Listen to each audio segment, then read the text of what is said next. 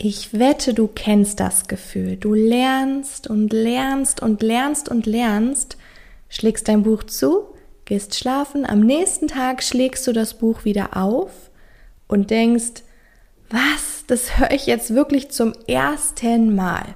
Wenn das bei dir auch so ist, dann kann ich dich erstmal beruhigen. Denn so geht es so, so vielen, egal ob Auszubildende oder auch Studentinnen. Denn wir hören häufig, Wiederholen ist the key.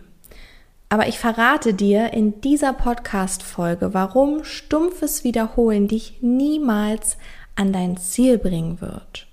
Und vielleicht gibt es auch noch jemand in deinem Leben, der dir einreden möchte oder das vielleicht auch schon getan hat, dass du nicht gut genug bist, dass du nicht klug genug bist und dass es deswegen doch klar ist, dass du dein Ziel nicht erreichst.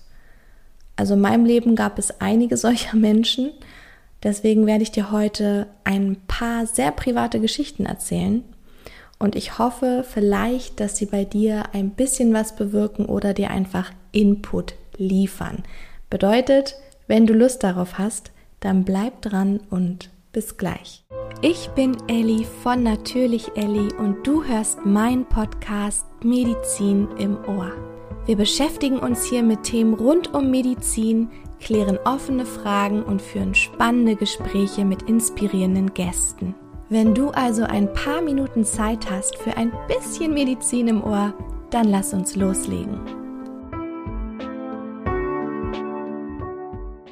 Schon in der Schule war es so, dass wenn ich mal gesagt habe, so boah, ich kann mir das nicht merken, dass dann einfach, ja, ein Lehrer, eine Lehrerin zu mir gesagt hat, du musst das einfach nur wiederholen.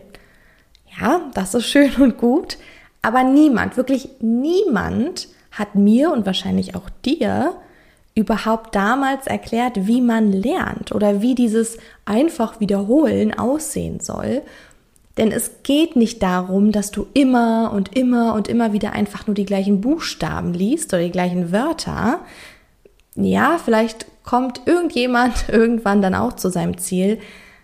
Aber glaube mir, das wird sehr, sehr viel Zeit kosten, ist sehr, sehr ineffizient und überhaupt nicht nachhaltig. Jetzt fragst du dich vielleicht, warum?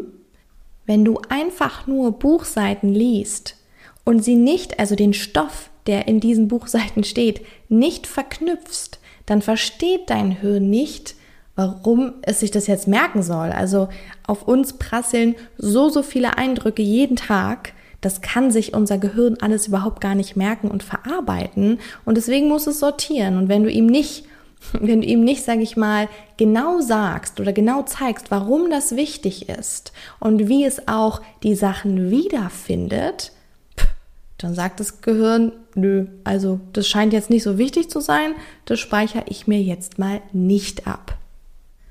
Also geht es bei diesem Wiederholen erstens darum, den Stoff zu lernen, also das, was da wirklich drin steht, die Essenz daraus zu ziehen.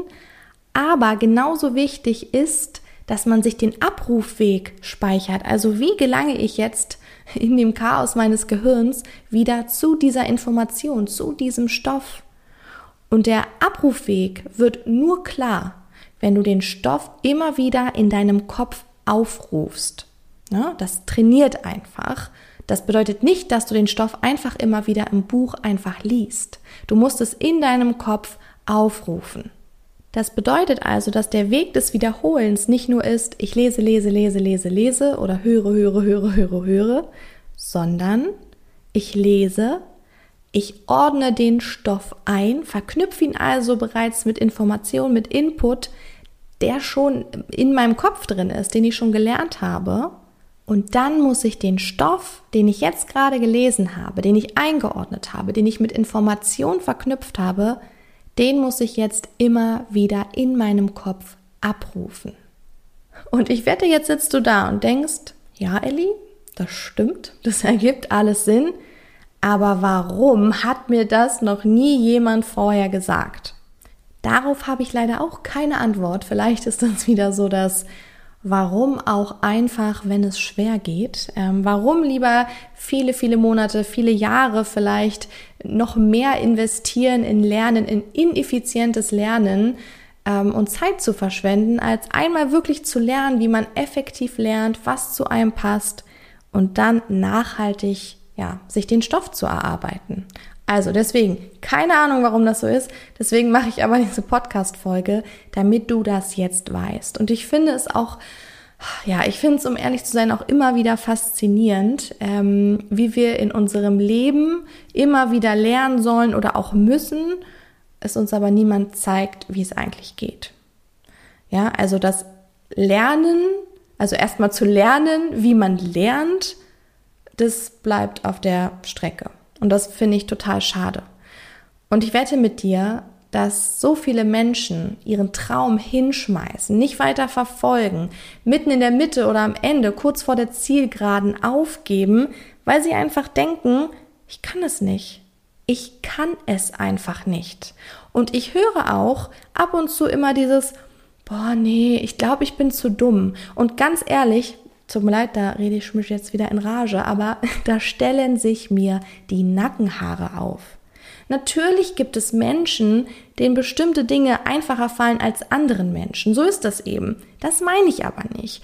Denn das bedeutet nicht, dass die anderen Menschen blöd sind, jetzt in Anführungszeichen. Ne? Sie brauchen vielleicht einfach einen anderen Weg oder sie brauchen mehr Zeit. Und ich finde, hier spielen auch wieder die lieben, schönen Vorurteile eine ganz, ganz große Rolle, wenn es darum geht, eingeschätzt zu werden, ja, wie, wie gut man ist oder wie gut man lernen kann. Denn ich weiß noch ganz genau, ähm, ich erzähle jetzt einfach mal eine Story aus meinem Psychologiestudium. Ich hatte zu der Zeit öfter mal einen Wechsel von den Haarfarben, war aber auch eine ziemlich lange Zeit sehr blond Blond und langhaarig. So. Sollte er erstmal kein Vorurteil sein. Ist es leider bei vielen aber noch. Blonde, lange Haare. Hm, okay. Ähm, dann hatte ich damals noch keine Brille. Okay, also klug sieht sie jetzt nicht wirklich aus. Und es gab damals einen Professor, einen Psychologieprofessor. Und ich habe zu der Zeit ja, so ein bisschen als Nebenjob. Ich habe gebabysittet immer schon ähm, neben dem Studium, neben dem Nebenjob. Aber ich habe eben auch so ein bisschen, ja, so Make-up gemacht, beziehungsweise für Freunde, für Bekannte. Wenn es so darum ging, oh, ich gehe irgendwie zu einem Ball oder sowas, dann habe ich da einfach ein bisschen Make-up gemacht. Und das hat dieser Psychologieprofessor mitbekommen. Und ja, er hätte es als Psychologieprofessor ähm, besser wissen müssen, aber gut, er ist auch nur ein Mensch und hat seine Vorurteile anscheinend gehabt. Auf jeden Fall hat ihm mein Bild nicht gepasst. Ich war jung, ich war blond und dann habe ich auch noch, um Gottes Willen, dann habe ich auch noch Leute geschminkt. Also ich hatte auch noch was mit Make-up zu tun. Ähm, wahrscheinlich hat er sich sowas gedacht wie, oh Gott, warum, warum ist sie jetzt hier? Weiß sie nicht, was sie vielleicht studieren sollte? Wieder Vorurteil, oh, war BWL ähm, zu voll. Keine Ahnung, das ist immer so das Vorurteil für Menschen, die nicht wissen, was sie studieren sollen, was ich auch absoluten Quatsch finde. Aber genau so hat dieser Psychologieprofessor gedacht. Also, warum ist sie jetzt hier? Und ich musste mich bei diesem Professor 100 Mal mehr beweisen als bei den anderen Professoren und Professorinnen oder auch als andere Mitstudenten. Er hat mir zwischendurch wirklich so mal das Gefühl gegeben, vielleicht bin ich hier gar nicht richtig in dem Studium. Wenn jetzt jemand annimmt, schon obwohl er mich gar nicht kennt, nur wenn er mich irgendwie wahrnimmt, dass ich das nicht packe, dass das vielleicht auch nicht zu mir passt. Vielleicht bin ich hier wirklich falsch und ich werde das niemals schaffen.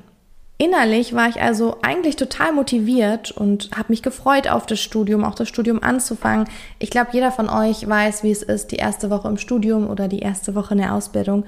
Man ist einfach völlig überfordert, weil es so viel Stoff ist und so viel, was auf einen einprasselt. Und das muss man organisieren und das muss man organisieren. Da muss man sich hier noch einschreiben und dann muss man den, Kurs, den Kurs noch buchen und, und, und. Ähm, und wenn dann noch was draufkommt, so jemand, der dich anguckt, wie von wegen, was willst du eigentlich hier, dann dann lässt einen das als, ja, gerade auch so als junger Mensch, der vielleicht sich eh gerade noch findet, total straucheln. Und ich habe mich eigentlich so gefreut auf den Start vom Studium und ich wusste auch, das ist mein Weg, das ist das, was ich machen möchte. Also hatte ich nur die Möglichkeit, also ich hatte zwei Möglichkeiten, um ehrlich zu sein. Erstens, ich höre auf diesen Professor und suche mir was anderes. Oder ich werfe alle meine Zweifel über Bord, gebe richtig Gas, mache mir keine Gedanken mehr oder Zweifel an mir, meinen Fähigkeiten oder oder oder und zieh einfach durch. Denn die ganzen Vorurteile und das, was der Professor gedacht hat, das waren seine Gedanken. Das ist, das ist das, was in seinem Kopf vorgeht. Das hat nichts mit mir zu tun. Das hat nichts mit meiner Person eigentlich zu tun. Vielleicht hat er irgendwann mal Erfahrungen gemacht und hat das auf mich projiziert oder ich weiß es nicht, aber es hat nichts mit mir und meiner Person und meinem Weg und meinem Ziel zu tun. Also habe ich es durchgezogen. Ich habe ein super Studium mit einem geilen Abschluss gemacht und hatte wirklich viel Spaß und habe es ihm gezeigt. Kann man nicht anders sagen. Ich habe es ihm gezeigt und er musste einsehen, dass ich da genau richtig bin, wo ich bin. Und wenn du auch in so einer Situation bist oder das kennst, dann hör auf, Leuten gefallen zu wollen. Du musst dir selbst gefallen. Du musst selbst an dich glauben und dann auch nicht dieses, jetzt zeige ich es ihm aber mal richtig und jetzt versuche ich alles Mögliche, investiere so viel Energie da rein, dass er mich endlich mag. Nee, wieso? Konzentriere dich auf dich, deine Stärken und dein Ziel. Sowas ungefähr sowas Gleiches hatte ich sogar ein Jahr davor mit meinem Bio-LK-Lehrer. Ja, ich hatte Biologie-LK und Musik-LK gewählt. Das war nicht so eine einfache Kombi, aber es ist eine andere Geschichte. Und dieser Bio-LK-Lehrer, ich sag es dir, er hatte so unglaublich viel Spaß daran, Schülerinnen und Schüler scheitern zu sehen und ihn dann unter die Nase zu schmieren, dass man Loser ist und dass man versagt hat. Er stand, als wir über unsere ähm, Bio-Abiturprüfung gesprochen haben, damals gab es noch kein Zentralabitur. Das bedeutet, die ähm, bestimmte LK-Kurse, sowas wie jetzt Bio oder auch, ich glaube, die ganzen Naturwissenschaften und auch Deutsch waren damals noch nicht zentral, also als ich Abitur gemacht habe. Das bedeutet, dass die Lehrer selbst die Abiturprüfung geschrieben haben. Ähm, ja, und das hat dieser Lehrer auch gemacht. Und er stand vor uns, vor unserer Klasse und hat gesagt, ich werde diese Abschlussprüfung so schwer machen, dass ihr alle durchfallt. Keine Ahnung, was ihm das gegeben hat, was da bei ihm los war. Ähm, oh, jetzt fällt mir mal ein, den hätte ich mal richtig gut als Beispiel eigentlich im Psychologiestudium analysieren können. Aber gut, ähm, ich weiß es nicht. Auf jeden Fall hat er uns gehasst und er hat diese Prüfung extrem schwer gemacht. Wir haben uns alle, also alle noch gedacht, oh mein Gott, warum kein Zentralabitur? Ähm, ja, wir, viele haben trotzdem bestanden. Ich habe Gott sei Dank auch trotzdem bestanden, aber es war halt einfach nicht eine richtig coole Note, weil er es einfach super schwer gemacht hat. Natürlich, wir sind damals auch zum Schulleiter gegangen und haben ihm das erzählt und der war mal, ja, ich weiß, hier kommen so viele Beschwerden wegen ihm, aber verbeamtet, hm, hm, hm, hm. Ähm, ja, er muss hier bleiben. Okay, gut, Dankeschön.